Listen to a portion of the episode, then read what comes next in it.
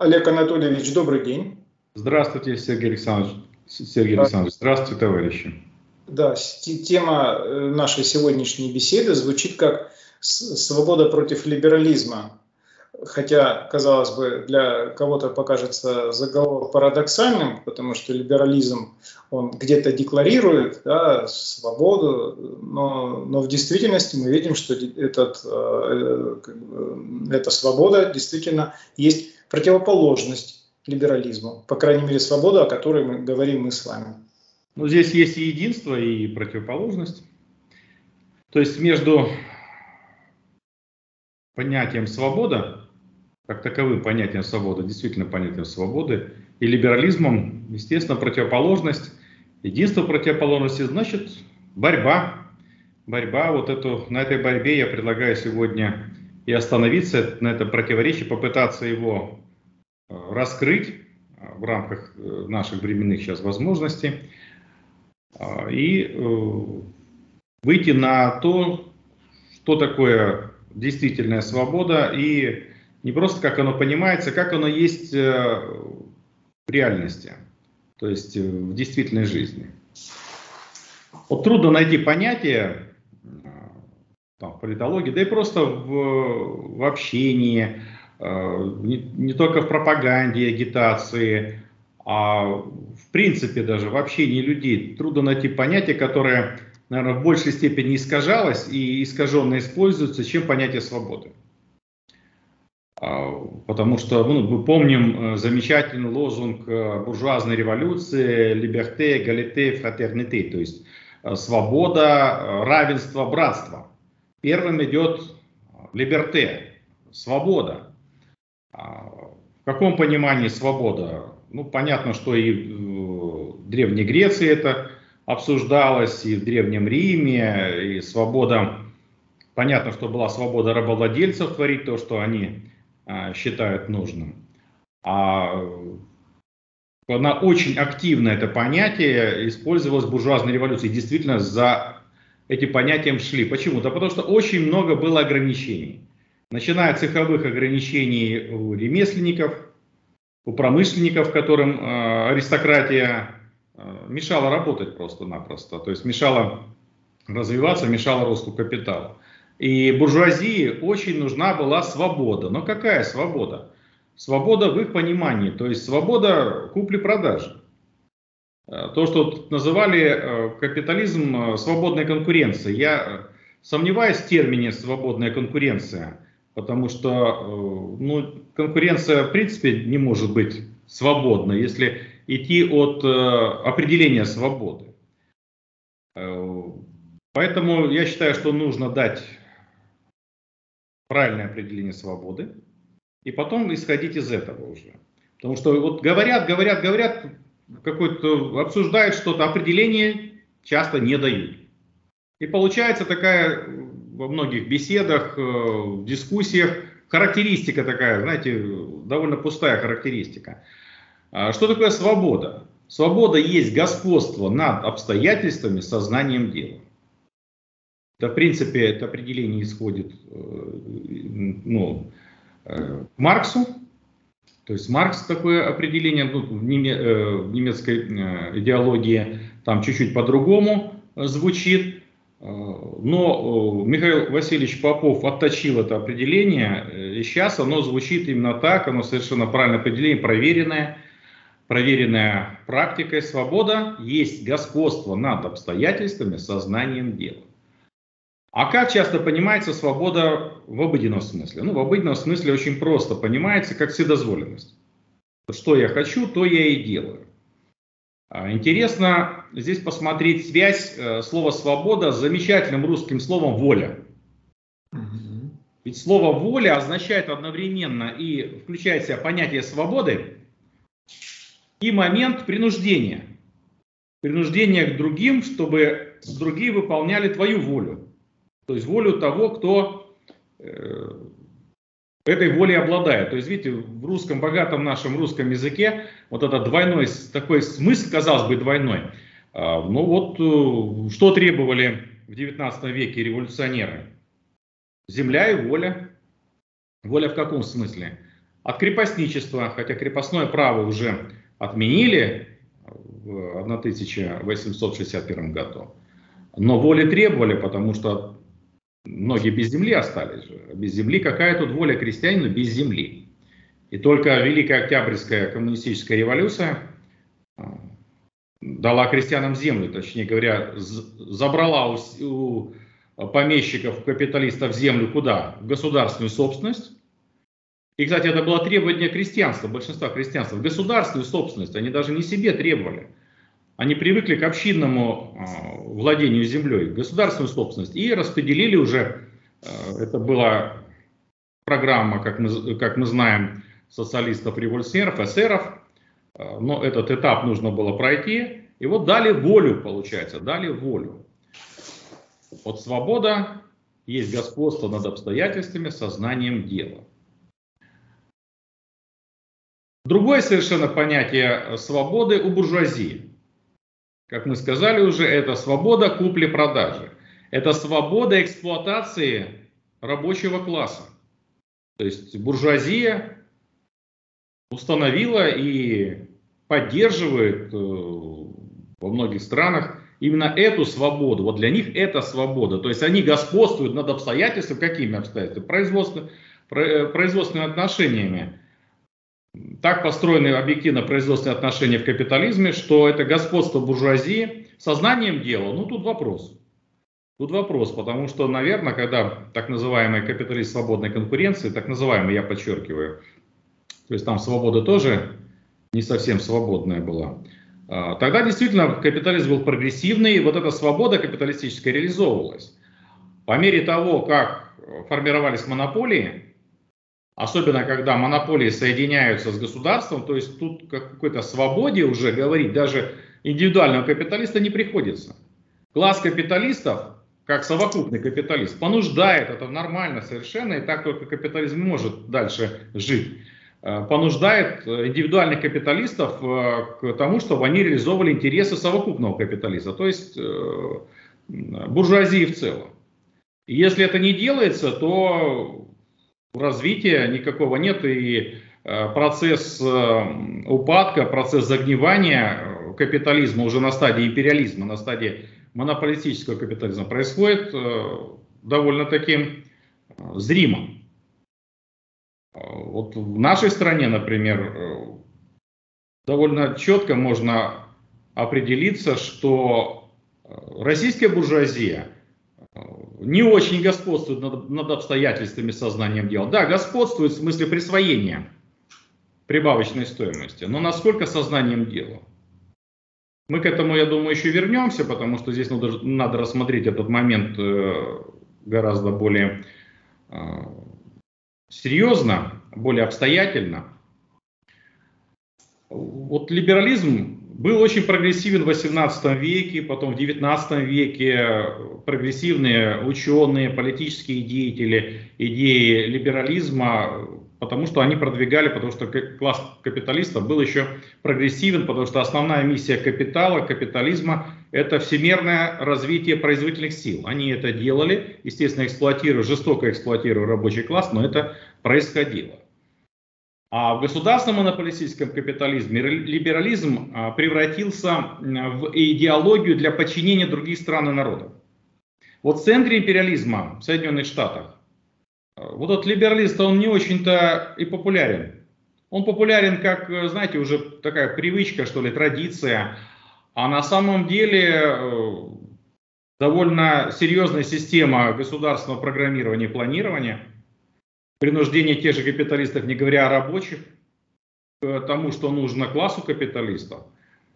А вот либерализм, вот эта идеология либерализма, очень эффективно используется на экспорт во внешней политике. А почему это эффективно? А потому что если поддаются страны этой идеологии, идеологии свободы рынка, то те страны, они гораздо слабее, у них э, хуже происходит управление экономикой, а, нет программ, э, нет планов соответствующих в государственном секторе.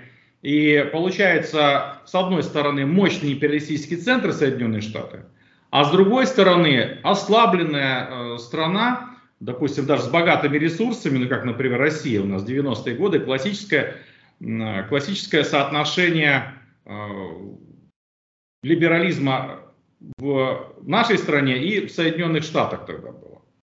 То есть в Соединенных Штатах они использовали для э, пропаганды, а в России, э, российская буржуазия после контрреволюции, она приняла это все за чистую монету, э, Ей это было выгодно, когда растаскивать имущество, вообще там не надо очень-то управлять, растаскивай. И, кстати говоря, упрекают большевиков в том, что они там отобрали и поделили. Да ничего подобного. Большевики отобрали и собрали в единую общественную собственность. Да, поделили пользование землю среди крестьян но потом тоже произошел процесс обобществления. Так вот, в России как раз этот либерализм нанес огромнейший ущерб и до сих пор наносит еще очень значительный ущерб, потому что до сих пор нет системы, единой системы управления экономикой. Олег Анатольевич, а, вы очень точно обратили внимание на вот этот лозунг «отнять и поделить», но его можно рассматривать и как бы в другом направлении, о том, что Поделить – это значит э, ввести частную собственность.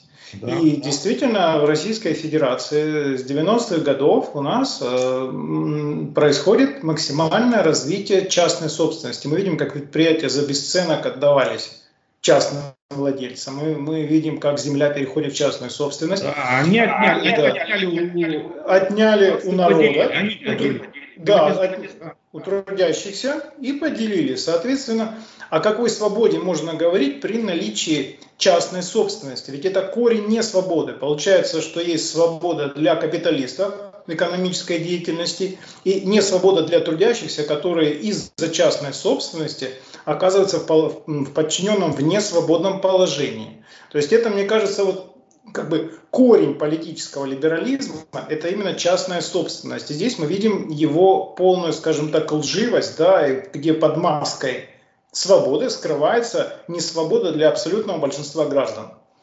Да, для большинства да, граждан действительно, действительно, не, действительно не свобода, а действительная свобода. Она та свобода, которая соответствует определению. Действительно, свобода – это свобода человека, но если мы говорим о человеке, господство над обстоятельствами, сознанием дела. Какая личность может господствовать над обстоятельствами, если говорить о личности? Это та личность, которая знает дело. Которая знает дело, управляет, управляется. Это должна быть личность всесторонне развитая. А если говорить более правильно, свободно на самом деле свобода даже отдельного человека может реализовываться в обществе, которое нацелено, целью которого является всестороннее развитие всех членов общества. Только тогда отдельный человек здесь ничего не решает. Отдельный человек, как Маяковский говорил, отдельный человек это ноль в политике. А политика начинается с миллионов, когда миллионы людей в это вовлечены. А политика это сфера власти, это без э, политической здесь свободы тоже здесь ничего не реализовать. А, поэтому наиболее свободным является какое государство? Ну, ну, если можно говорить о свободе в государстве. Понятно, что государство предполагает э, серьезный момент не свободы. Любое государство есть диктатура. Но какая диктатура наиболее обеспечивает наибольшую свободу большинству людей? Не диктатура буржуазии, не диктатура рабовладельцев, не диктатура феодалов, а только диктатура того класса, который наиболее заинтересован в развитии всех. А такой класс только один. Только рабочий класс не может улучшить своего положения, не улучшая при этом положение других людей. Как рабочие могут улучшить свое положение, если ухудшается положение врачей и учителей? Они же будут хуже лечить тех же рабочих, членов их семьи. Они будут хуже учить детей рабочих. Это не свобода, это не всестороннее развитие. Поэтому именно рабочий класс – это прогрессивный класс, который движется к свободе, своей исторической миссии. Если историческая миссия капитала, капитализма, всемирное развитие производительных сил, основной, главной производительной силой является рабочие, рабочий класс, то сам рабочий класс, устанавливая свою диктатуру, он стремится к чему? К тому, чтобы всякая диктатура исчезла по мере построения полного коммунизма. То есть социализм Первая стадия переход, переходный период к социализму, как э, первой э, фазе коммунистического общества, и потом уже переход к царству свободы. Это даже вот в марксизме есть такое выражение царство свободы. То есть настоящее царство свободы это именно полный коммунизм. Да, я бы добавил, что, опять же, основой этой истины, ну, настоящей, более правильно сказать, э, свободы является, свобода. да, действительная свобода является уже общественная собственность на средства производства, как э, отрицание частной собственности, потому что если мы, например, посмотрим, даже вот, ну, возьмем, да, там, как бы, примеры из советского времени, когда в государстве, основанном на общественной собственности на средства производства граждане имели свободу, ну, например, экономическую, да, когда человек мог из низов выбиться да, и подняться до очень больших высот и в, в экономике. Ну, тогда даже понятие низов не существовало, по большому счету. Да, Рабочий да, вовсе не был низах. Рабочие были герои социалистического труда. Это были да, передовики, это были те, кого уважало общество. Э, рабочий ну, вовсе ребенок... стоял ниже, чем э, директор э, с точки зрения да, общественного да, отношения. Да, я имею в виду, что э, любой человек мог, мог воспитать своих детей, дать им достойное образование, э, дать им профессию, да, государство давало профессию, в общем, там за это не нужно было платить, основное, да, то есть экономическая вот эта вот свобода, да, это основа. Опять же, мы приходим к тому, что экономика основа. И в дальнейшем уже человек понимал, что перед ним открыты все пути, все зависит от него. Сейчас же мы видим на, э, обратную ситуацию, когда э, детям трудящихся в разы сложнее, допустим, куда-то выбиться, пробиться по сравнению с, с детьми тех, кто имеет капитал, имеет собственность, в собственности средства производства. Мы это видим даже по нашему там, правительству, да, скажем так, по правящему классу, когда их дети, да, смотришь, один уже в Минсельхозе, другой еще где-то, э, третий еще где-то. Получается, что закрывается свобода развития для большинства граждан. То есть это такой пример. То есть не избавившись да, от этого, мы не сможем строить истинно свободное государство. Да, ну, вы сказали пробиться куда-то, но когда кто-то из рабочей семьи пробивается куда-то наверх, как сейчас говорят, он же пробивается к буржуазии. Он же становится либо буржуа, либо служащим буржуа. Да. То есть на самом деле в современном обществе, российском я имею в виду современном, капиталистическом, не современном смысле передовом, то что современный имеет два значения, да. передовой и нынешний. Так вот, в нынешнем обществе, российском, как и обществе капиталистическом, пробиться наверх, это пробиться поближе к буржуазии поближе к э, имуществу. Поэтому здесь даже цель такая э, пробиться э, может и не ставиться теми, кто хочет быть по-настоящему свободным. То есть и рабочие, те рабочие, которые остаются рабочими и никуда там не пробиваются, рабочие, защищая коллективно свои интересы, выявляя эти интересы, осознавая эти интересы, они становятся свободнее, когда коллективно вместе действуют э, в своих интересах. То есть интересами коренными здесь является увеличение заработной платы до уровня стоимости рабочей силы, даже может быть выше, как компенсация того, что многие годы э, заработная плата в 3-5 раз меньше, а может ну, где-то даже больше, чем 5 раз меньше, чем стоимость рабочей силы. Затем условия труда, борьба за условия труда, как может быть э, свободен человек, который работает в, уж, в ужасающих условиях труда по 8-12 часов э, в горячем э, цехе, э, в условиях опасности для здоровья и жизни, когда многое, даже то, что буржуазными законами регламентировано, не выполняется. Поэтому к свободе может двигаться, может и вынужден, по сути, двигаться сам рабочий, рабочий в коллективе, борясь за свои интересы. То есть борющийся человек, борющийся рабочий становится свободнее, нежели тот, кто э, на задних лапах бегает э, перед э, капиталистами и готов выполнять. Сказали месяц работать бесплатно, работает месяц бесплатно некоторые. Сказали 12 часов работать, работает 12 часов, тем самым сокращая свою собственную жизнь, отрывая свое время, время общения, воспитания своих детей. То есть рабочий, который борется за свои интересы, коллективно, вместе с другими рабочими и наиболее сознательными интеллигентами, то, э, а кто наиболее сознательные интеллигенты? Те, кто служит рабочему классу. То такие рабочие, конечно, более свободны, чем те рабочие, которые продолжают тенденцию, момент рабства, который э, существует как момент э, самоуничижения и подчинения любым требованиям эксплуататоров. Вот это вот очень существенный момент – Понятно, что о свободе, действительно о свободе в капиталистическом обществе можно говорить как о тенденции к этому э, и как о борьбе за это. Да.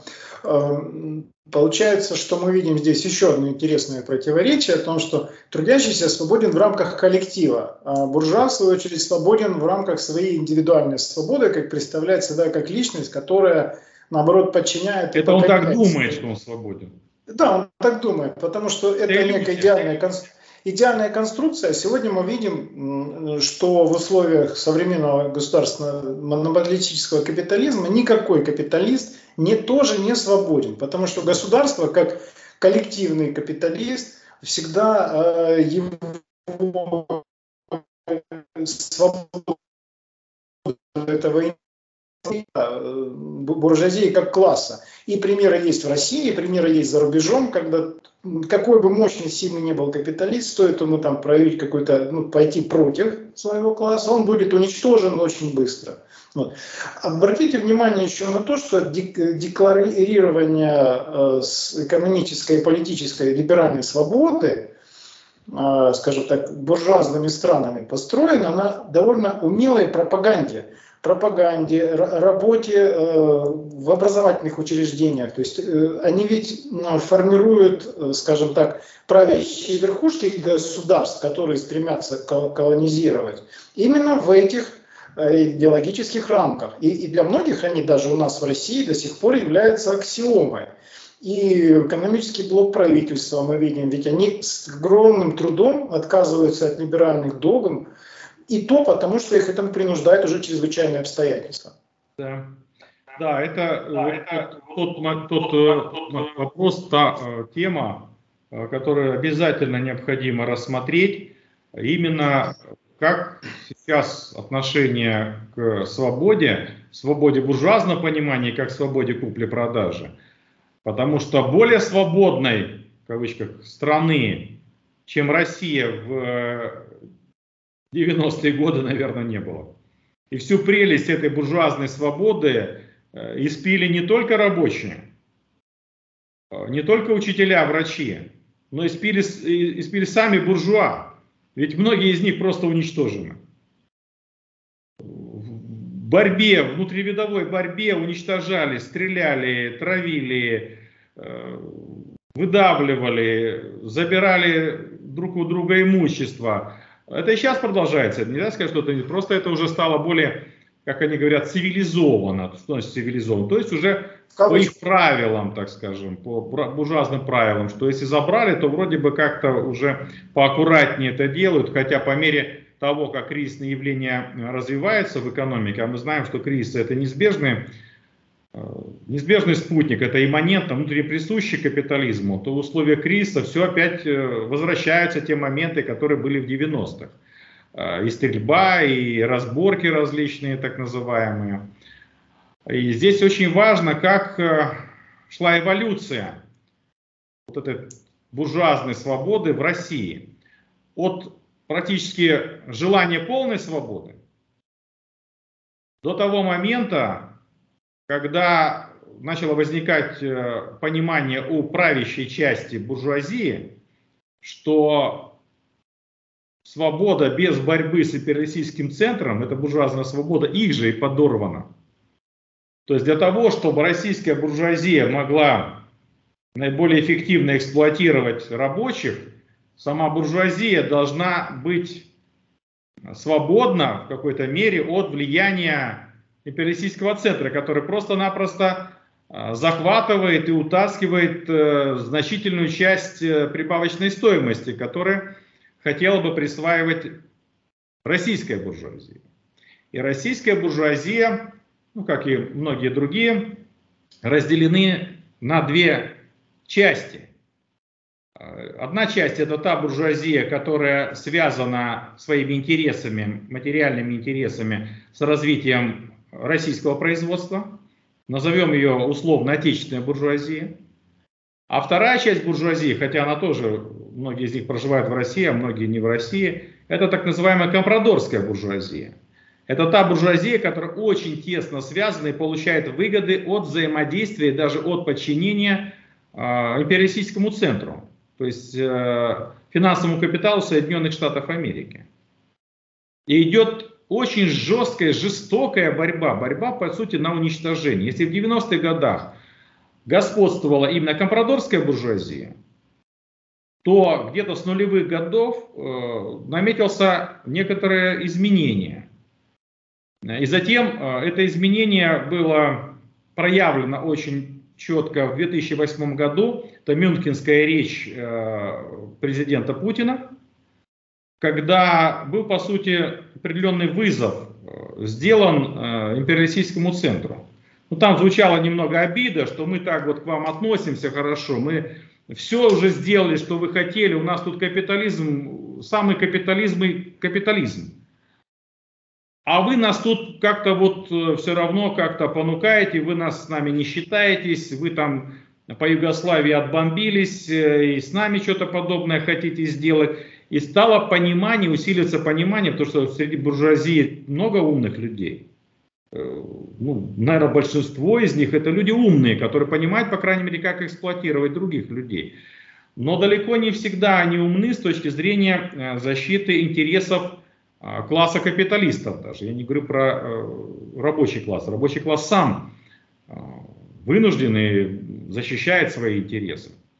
А даже с точки зрения совокупного капиталиста, всего класса капиталистов, очень много неумного происходит в нашей стране. Почему? Да потому что у нас еще класс капиталистов, верхушка класса капиталистов, э, плохо подчиняет себе индивидуальных капиталистов. Индивидуальные капиталисты имеют слишком много вот этой вот, э, в их понимании, свободы. То есть, что хочу, то и ворочу.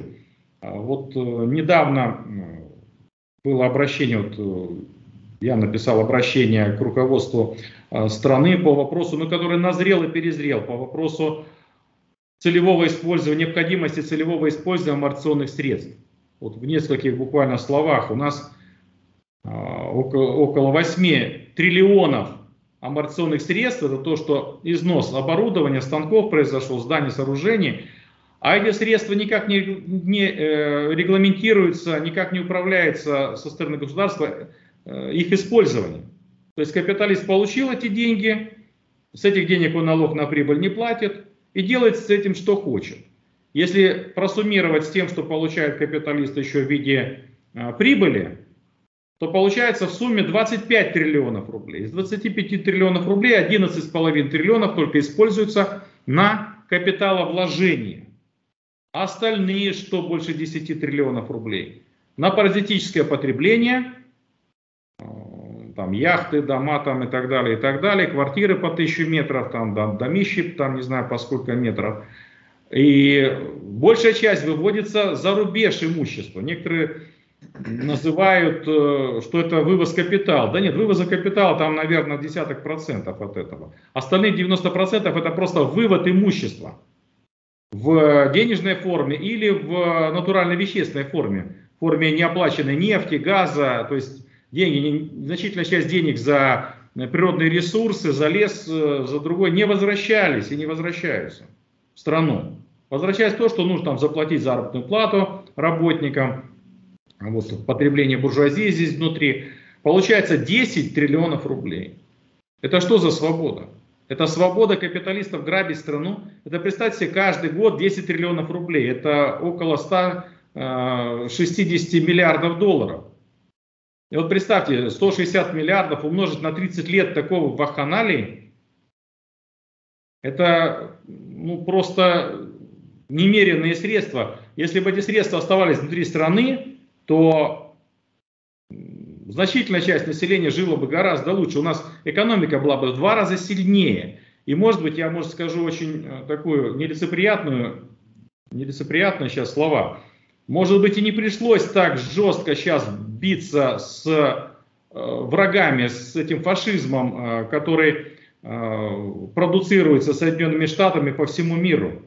И вот сейчас в таком резкой форме, очевидной форме обосновался на некогда братской Украине. То есть, если бы Россия была бы в два раза сильнее сейчас экономически, какая притягательная мощь была бы России по в отношении с э, теми государствами новоявленными, которые раньше были частью Советского Союза. Притягательная, Олег... притягательность какая была бы? То есть вот это понимание свободы, вот либерализм, который в учебниках, там, в микро-макроэкономике, во всех, во всех этих бесконечных разговорах про поддержку малого бизнеса, который по-настоящему является планктоном для крупного бизнеса. И очень жаль тех людей, которые часто поддаются это. Понятно, что какое-то производство небольшое должно быть. И оно будет, и оно должно быть. Но оно выживает только то, которое подчинено крупному. Которое на франчайзинге там у них сидит. Или э, другим образом подчиняется. Через то, что готовы работать по 16 часов в сутки. Нам хвалят японскую модель автомобильную, как э, крупные гиганты японские как они пользуются услугами маленьких там чуть ли не мастерских, которые поставляют им разные детальки. А сколько часов работают эти а, собственники великие, то есть маленькие собственники. У нас пытались это рассказывать и до сих пор рассказывают, сейчас уже меньше рассказывают. Так вот, у нас наша буржуазия, она вынуждена, э, уходит от либерализма, вынуждена, то есть не по доброй воле, неосознанно это делает, а вынуждена. Вот одна из таких попыток э, была, э, когда э, Владимир Владимирович Путин инициировал создание концепции 2008-2020 год. Вот там, да, вот в этой концепции видно, что с либерализмом решили так его притушить несколько, заставить класс капиталистов развернуться в интересах всего класса капиталистов, в интересах развития всех производительных сил, в России, в том числе в какой-то мере даже рабочего класса. Но эта концепция не превратилась в программу долгосрочную, осталась концепция, то есть она не, является, не являлась обязательной, а раз не являлась, там написано, что ну, должны руководствоваться министерство, ведомство. Просаботировано, мы об этом говорили довольно подробно, кому интересно, могут посмотреть в интернете практически просаботировано. Там такие замечательные параметры были, что зарплату должны были составлять, там, по-моему, 2 с чем-то тысячи долларов. Если две с половиной пенсии, там что-то в долларах там написано, но ну, неплохо. Это, это, это меньше, чем стоимость рабочей силы. Но это больше, чем нынешний уровень, гораздо. Сейчас, к сожалению, потом стратегии всякие рисовали, либеральные, либеральные стратегии – то есть, а что такое либеральное? Либеральное это то, что не будет реализовано, потому что либеральная идеология, она не соответствует современному производству, она не соответствует государственному монополистическому капитализму. Государственный монополистический капитализм это диктат крупных государственных монополистических корпораций. А либерализм это э, те лейкопластыри, которые пытаются клеить на какие-то проблемы. Да. А, но это же получается дуря обманывают. И чтобы разобраться в этом, надо, конечно, заниматься э, диалектикой, изучать диалектику, понимать, что противоречия всегда есть и везде, что противоречия разрешаются, разрешаются при обострении противоречий в том числе, когда вот кризисы. И кризисы заставляют в том числе и нашу буржуазию осознавать э, те проблемы, которые стоят, и частично их решать. Но в целом до сих пор проблема управление страной, экономикой страны и общественными процессами не решается. У нас до сих пор нет долгосрочные программы социального развития страны. Социальное включается экономическое, потому что экономическое тоже социальное. Это все и то, и другое общественное. У нас до сих пор нет плана долгосрочного и среднесрочного плана развития государственного сектора экономики. Государственный сектор экономики составляет примерно половину того имущества, которое есть в стране. Там, ну, кто-то считает 70%, кто-то считает 40%, ну, пока не определились, дискуссия идет. Но хоть 40% это огромное имущество. Этим имуществом, раз один собственник государственный, то должно управлять государство плановым образом, как это делают корпорации. Частные или государственные корпорации, у них у всех есть планы. Без да. планов они просто работать не могут, они развалятся быстро. Конкуренты их сожрут. Да. А, мы видим, что изживание, я бы такой использовал термин, политического и экономического либерализма в нашей стране происходит. Э, но идет оно, конечно, не так активно, как хотелось бы. Мне кажется, что для нас э, важнее было бы, чтобы в этом процессе более активную позицию занимал рабочий класс. И тогда бы э, изживание это шло бы гораздо быстрее.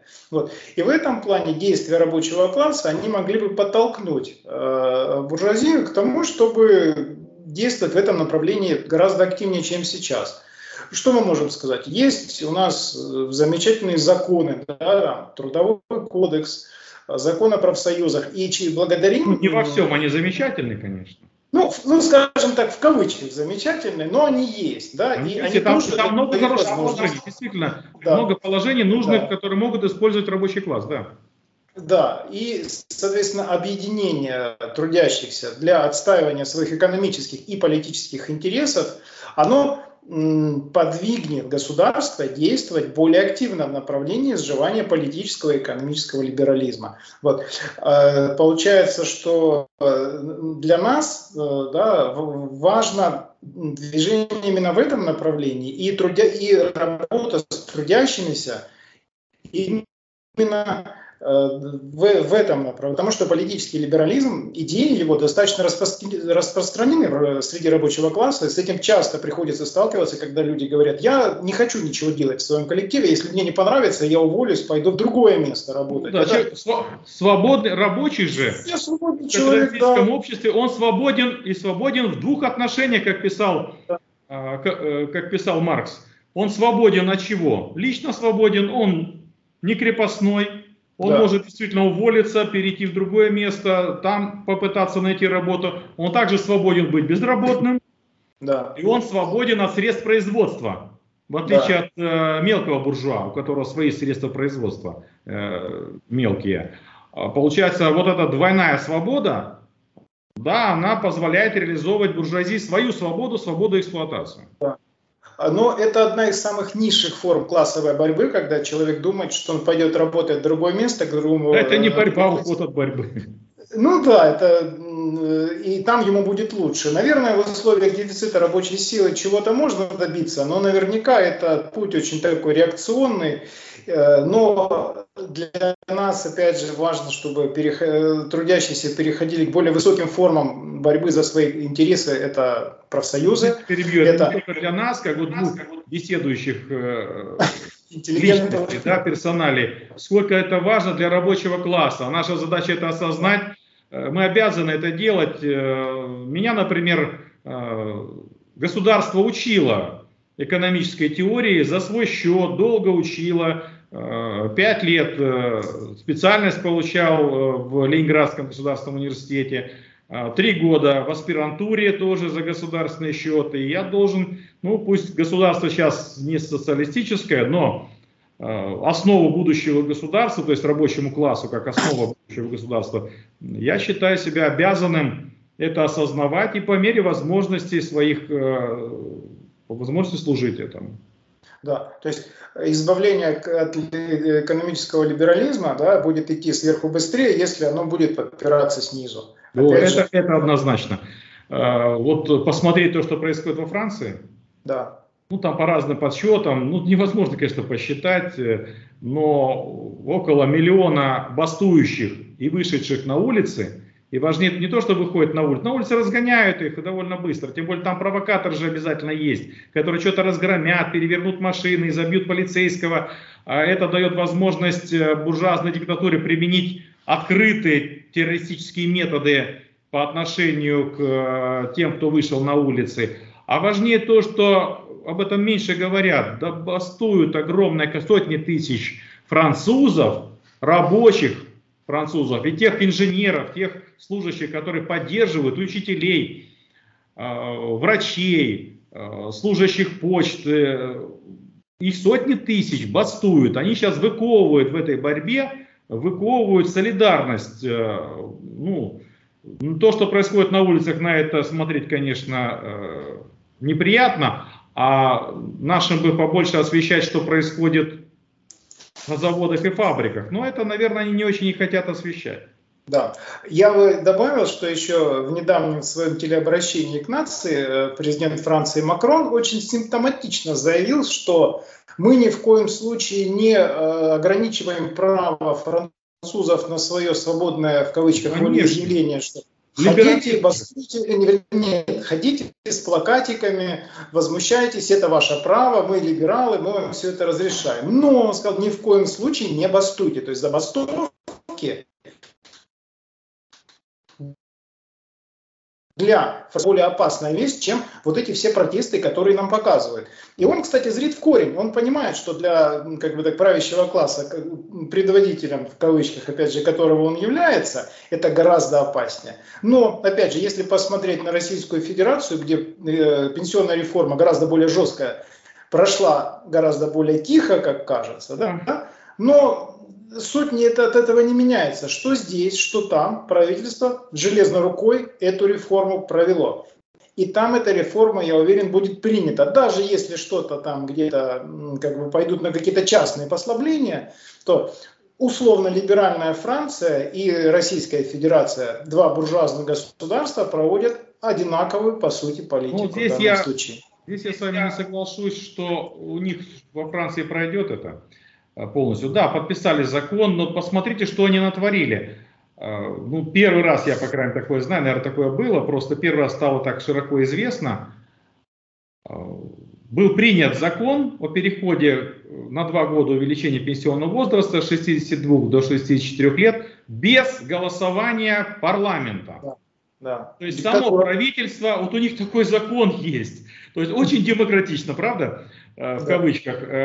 Правительство своим решением, решением, то есть собралось там 12 министров или сколько их там, министров этих, не знаю, капиталистов, да, Собра, собрались они и решили, о, мы сейчас увеличим, парламент не хочет голосовать, ну пусть не голосует.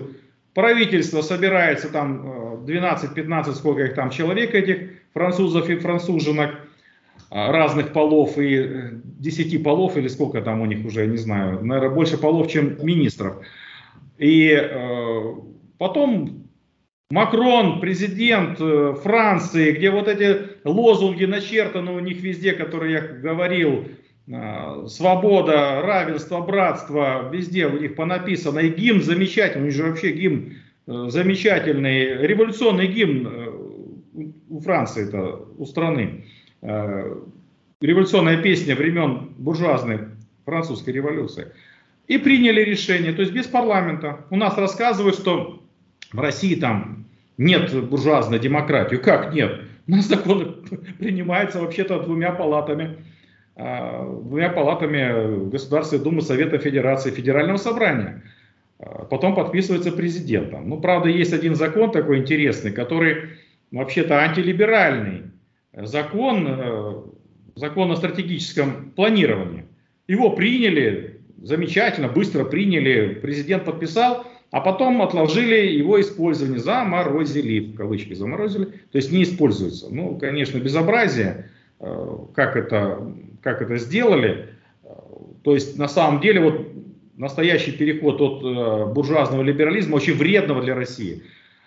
Либерализм для стран, для любой страны очень вредная. Реализация вот э, либеральных принципов, э, так называемой свободной экономики, в кавычках свободной экономики, он очень вреден, потому что он э, противостоит тенденции к развитию производительных сил.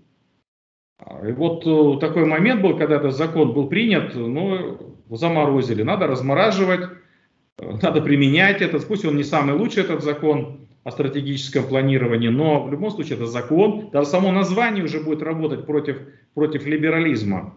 Э, поэтому, разумеется, я с вами согласен, что основа это движение рабочего класса. По мере того, как рабочий класс в России осознает, а постепенно это происходит, и сейчас есть хорошие предпосылки для этого, дефицит рабочей силы, дефицит рабочих, квалифицированных и даже не очень квалифицированных рабочих, это заставит поднимать, конечно, заработную плату, но сама она не поднимется до того уровня, который необходим для воспроизводства рабочей силы. Поэтому рабочий класс необходимо коллективно бороться, и борьба за свои интересы рабочего класса, борьба за заработную плату до уровня стоимости рабочей силы, борьба за сокращение рабочего дня, рабочей смены до 6 часов, борьба за условия труда, все это, разумеется, есть борьба за свободу.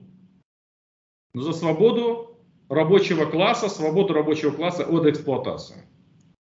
И потом да. уже, а, когда будет э, государство рабочих, оно все равно будет, а, в мире оно есть, в мире не одно государство рабочих, Диктатура пролетариата в Китайской Народной Республике. Кто не верит, может прочитать их конституцию, устав Коммунистической партии Китая. А Корейская Народно-Демократическая Республика, Вьетнам развивается 100 миллионов человек, Лаос, Куба. То есть э, социализм развивается и сейчас то, что происходит, по сути, союз, союзнические отношения социалистического Китая с буржуазной Россией, против чего? Ну, за свои интересы, конечно, есть много общих интересов взаимных, но прежде всего против гегемонии империалистического центра. Даже гегемония здесь не совсем правильно говорить, гегемон это идущий впереди. А здесь диктат. Диктат, который пока еще довольно сильный. Он не всеобъемлющий диктат финансового капитала Соединенных Штатов. Он подрывается, подрывается каждую секунду, каждое мгновение по мере того, как идет отказ от э, оплаты в долларах, э, как э, усиливается влияние Китайской Народной Республики. Э, в этом отношении дело свободы все равно верно. Свобода в мире усиливается, свобода в правильном понимании, свобода, которая обязательно переживает этап диктатуры пролетариата, как того класса, рабочего класса, который максимально заинтересован в действительной свободе. То есть свободе всех членов общества свободно, всесторонне развиваться. Да. Важно еще обратить внимание на вторую часть определения свободы. Это знание дела. Да. То есть для достижения свободы необходимы знания. То есть трудящимся необходимы знания. И трудящимся, и мы видим, как трудящиеся стремятся к знаниям и к политическим, и к экономическим. Благодаря знаниям получится, опять же, достигнуть свободы контроля над обстоятельствами. Да. Совершенно да. верно. Хорошо. Спасибо. За... Спасибо большое. Спасибо. Всего да, доброго. Да. За свободу. За свободу, да. Действительно свободу. Ну, отлично, по-моему, мы с вами даже по времени идеально уложились. Сейчас вы, вы, вы,